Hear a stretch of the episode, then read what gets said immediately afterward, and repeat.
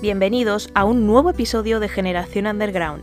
Mi nombre es Silviana Cole y este mes de abril vamos a hablar de ellos, los libros. Reflexiones, autores, aventuras y recomendaciones, un mes cargado de cosas muy interesantes como las que hablamos en el episodio de hoy. Comenzamos.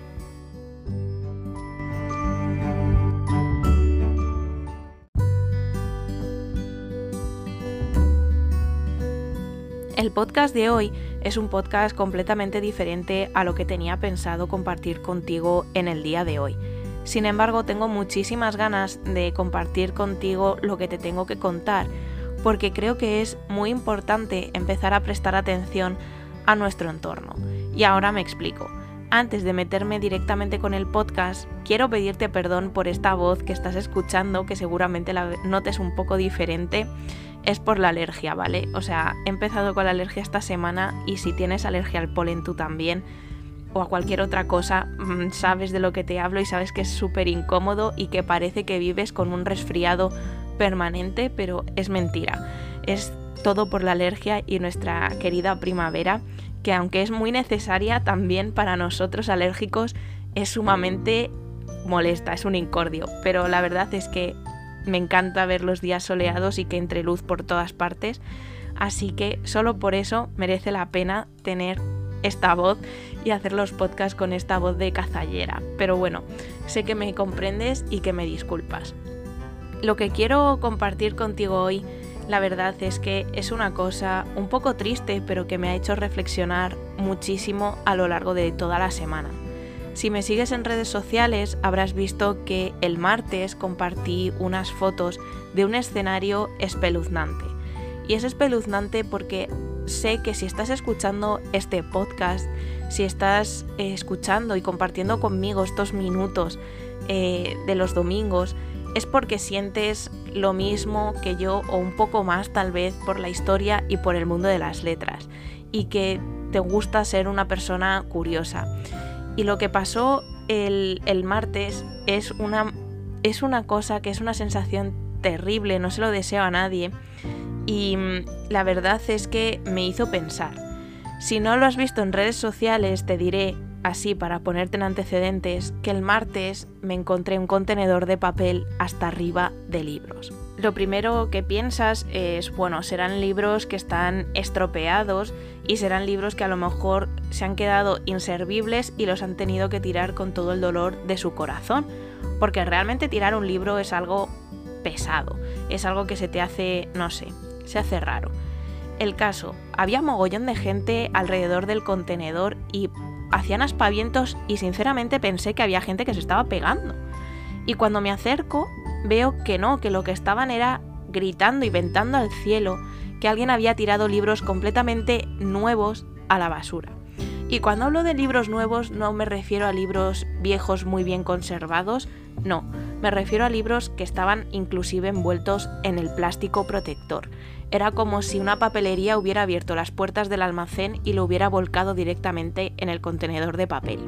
Algunos de estos libros les habían arrancado la portada y no te sé decir muy bien por qué. La verdad es que es una cosa que nos preguntábamos todos los que estábamos allí y todos los que pasaban por delante eh, mi teoría es simplemente que arrancaron la portada para tener una excusa para tirar los libros, ¿no? Para decir, mira, es que los libros están rotos, se van a la basura. Aún así, yo creo que es una cosa pues realmente terrible el hecho de que haya un contenedor lleno de libros, sobre todo cuando hay tanta gente que quiere leer y no puede. O sea, hay gente que a día de hoy desgraciadamente no puede permitirse un libro. Y ver tanta cultura tirada a la basura, la verdad es que enfada a cualquiera.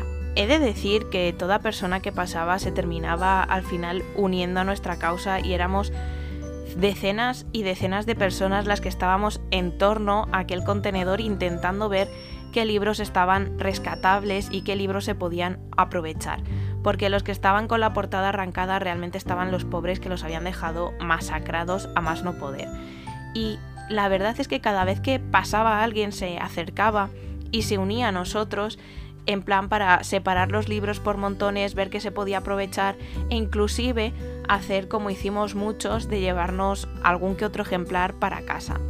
Y en una cosa así te esperas encontrar libros que sean un rollo, un tedio, que digas esto es súper aburrido, tal. No me extraña que lo hayan tirado, y eso lo digo desde toda la picazón que tengo dentro. Pero ver libros como Grandes Esperanzas de Dickens, El libro de la selva, Alicia en el País de las Maravillas de Lewis Carroll, no sé, eran una sensación de hemos tirado la cultura a la basura, que de hecho eh, aquello me recordó también un poco, y esto es exagerado, ¿no? Pero para que te hagas un poco una idea de cuando me empecé a acordar de cuando emprendimos lo de la quema de la biblioteca de Alejandría, o lo que pasó en la Edad Media con la quema de ciertos libros que eran impropios de la gente cristiana y de la gente de bien, ¿no? Y ya más recientemente, durante, durante el nazismo, Hitler quemó mogollón de libros. Y de hecho, si habéis visto la película de, de, Indiana Jones y la última cruzada, libro que no tenía una firma de Hitler, libro que se iba a la hoguera y no precisamente a la hoguera de San Juan, o sea, es que podían quemar cualquier libro que ellos dijeran, esto va contra las ideas del régimen, es decir, cualquier libro que te ayude a pensar y a amoldar un poco tu cabeza. Con esto no pretendo insinuar nada, simplemente establecer un paralelismo y decir que cada vez que ha habido un problema, una crisis cultural, quien ha pagado el pato han sido los libros. En el siglo III hubo una crisis sociopolítica increíble que obviamente afectó de lleno a la cultura. ¿Y qué pasó? Se quemó la biblioteca de Alejandría y con ella prácticamente todas las copias de los manuscritos que se habían escrito hasta ese momento, quemando así, por ejemplo, prácticamente toda la obra de nuestra querida amiga Safo de Lesbos. Siglos después volvió a haber otra crisis sociopolítica y la Iglesia decidió, la Iglesia como institución, decidió quemar una serie de libros que ellos consideraban impropios e impuros para los cristianos, ¿no? que les iban a alejar del camino del Señor. Siglos después volvió a haber una crisis sociopolítica muy grande, esta vez nos pilla más cerca, hablo de la Segunda Guerra Mundial, y Hitler mandó quemar un montón de libros con los que él no estaba de acuerdo y con los que él no comulgaba. Lo bueno que tienen estos tres acontecimientos, y estoy segura de que no han sido solamente estos, sino que habrá pasado más veces, lo bueno que tienen es que eh, se salió. Y, y creo, o me gusta pensar, que salimos más poderosos, más fuertes y más dispuestos a respetar aquello que tanto se ha visto perjudicada como es la cultura, como son los libros, los pergaminos, los manuscritos.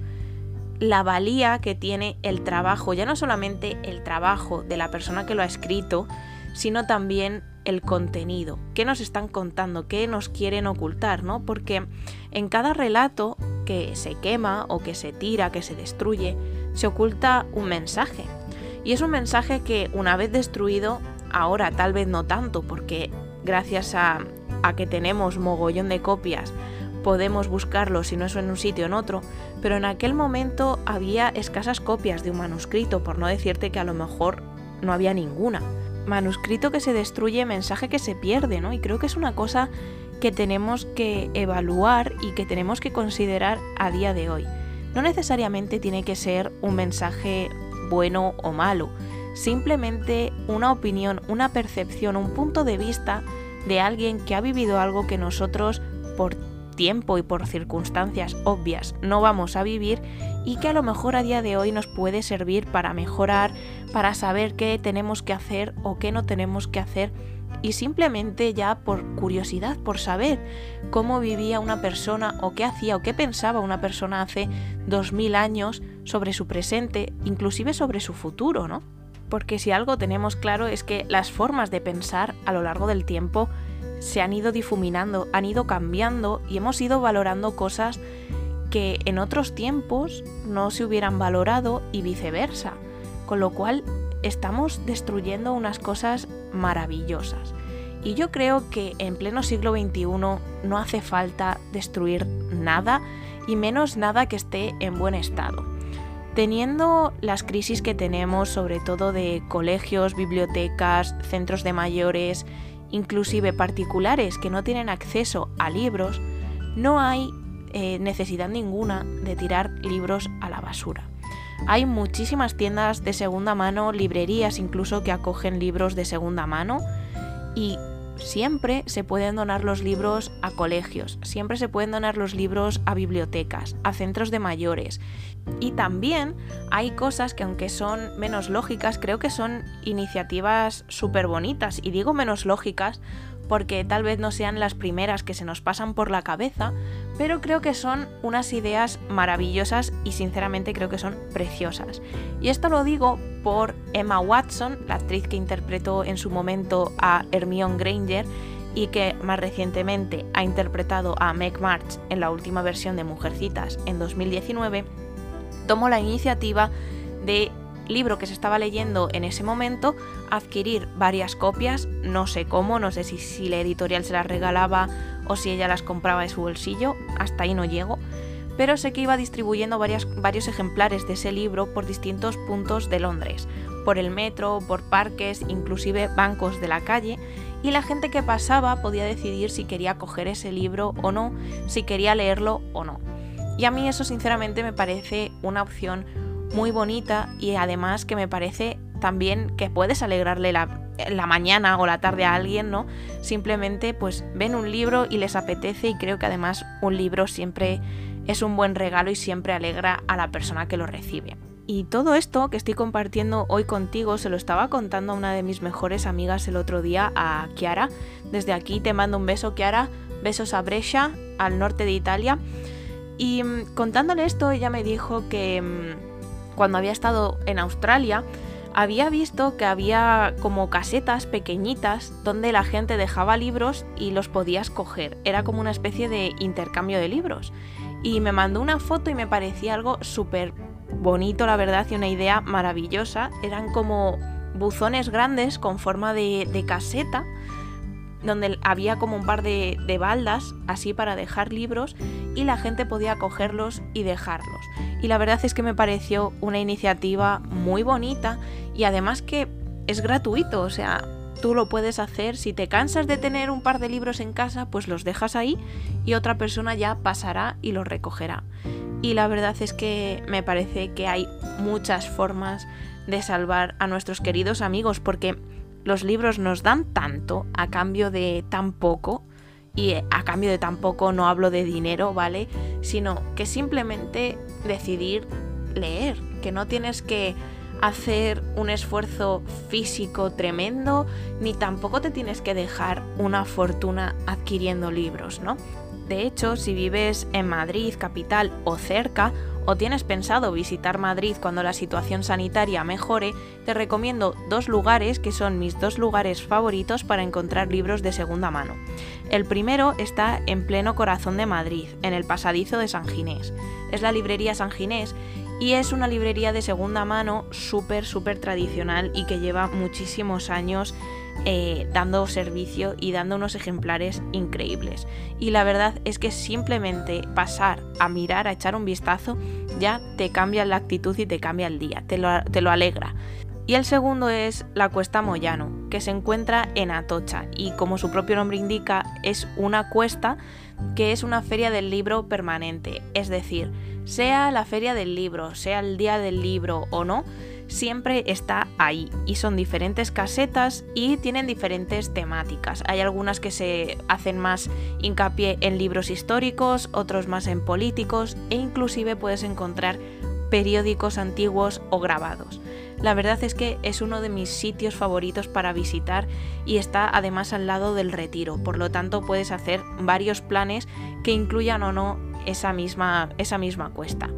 Inclusive si quieres visitar los dos sitios puedes aprovechar y hacer turismo por Madrid.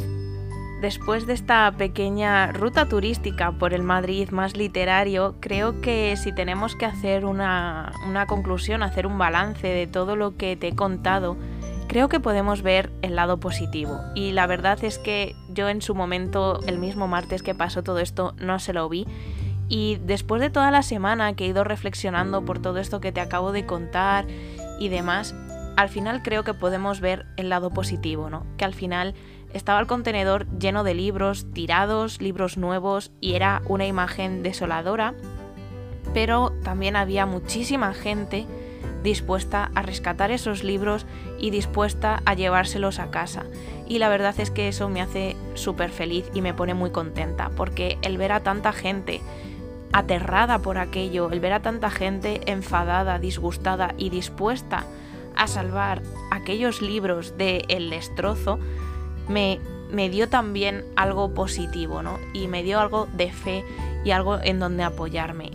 Y la verdad es que hubo gente que se llevó mogollón de libros, tantos que no les cabían en las manos y demás y casi necesitaban una carretilla. Sé que suena exagerado, pero es real. ¿eh? Prácticamente se llevaron su peso en libros. Y eso es algo siempre muy bonito y muy positivo. Así que si ves libros por ahí que estén en la basura y que nadie los quiera, si tú no les puedes dar alojamiento en casa porque no tienes espacio o porque no te interesan, rescátalos y déjalos simplemente en un banco o en una biblioteca, en un colegio y otra persona le dará ese hueco. Y así terminamos esta reflexión literaria tan improvisada y además en un día, en un domingo previo al día del libro que ya lo tenemos aquí la semana que viene y que creo que este año vamos a aprovechar mucho mejor de lo que desgraciadamente pudimos aprovecharlo el año pasado, siempre con todas las medidas sanitarias de protección posibles, pero lo vamos a aprovechar.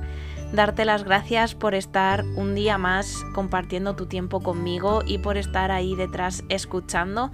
Espero que te haya gustado esta reflexión que tan necesaria creo que es en los tiempos que corren y desearte muy buena semana y nos vemos el próximo domingo con un nuevo episodio. Un abrazo.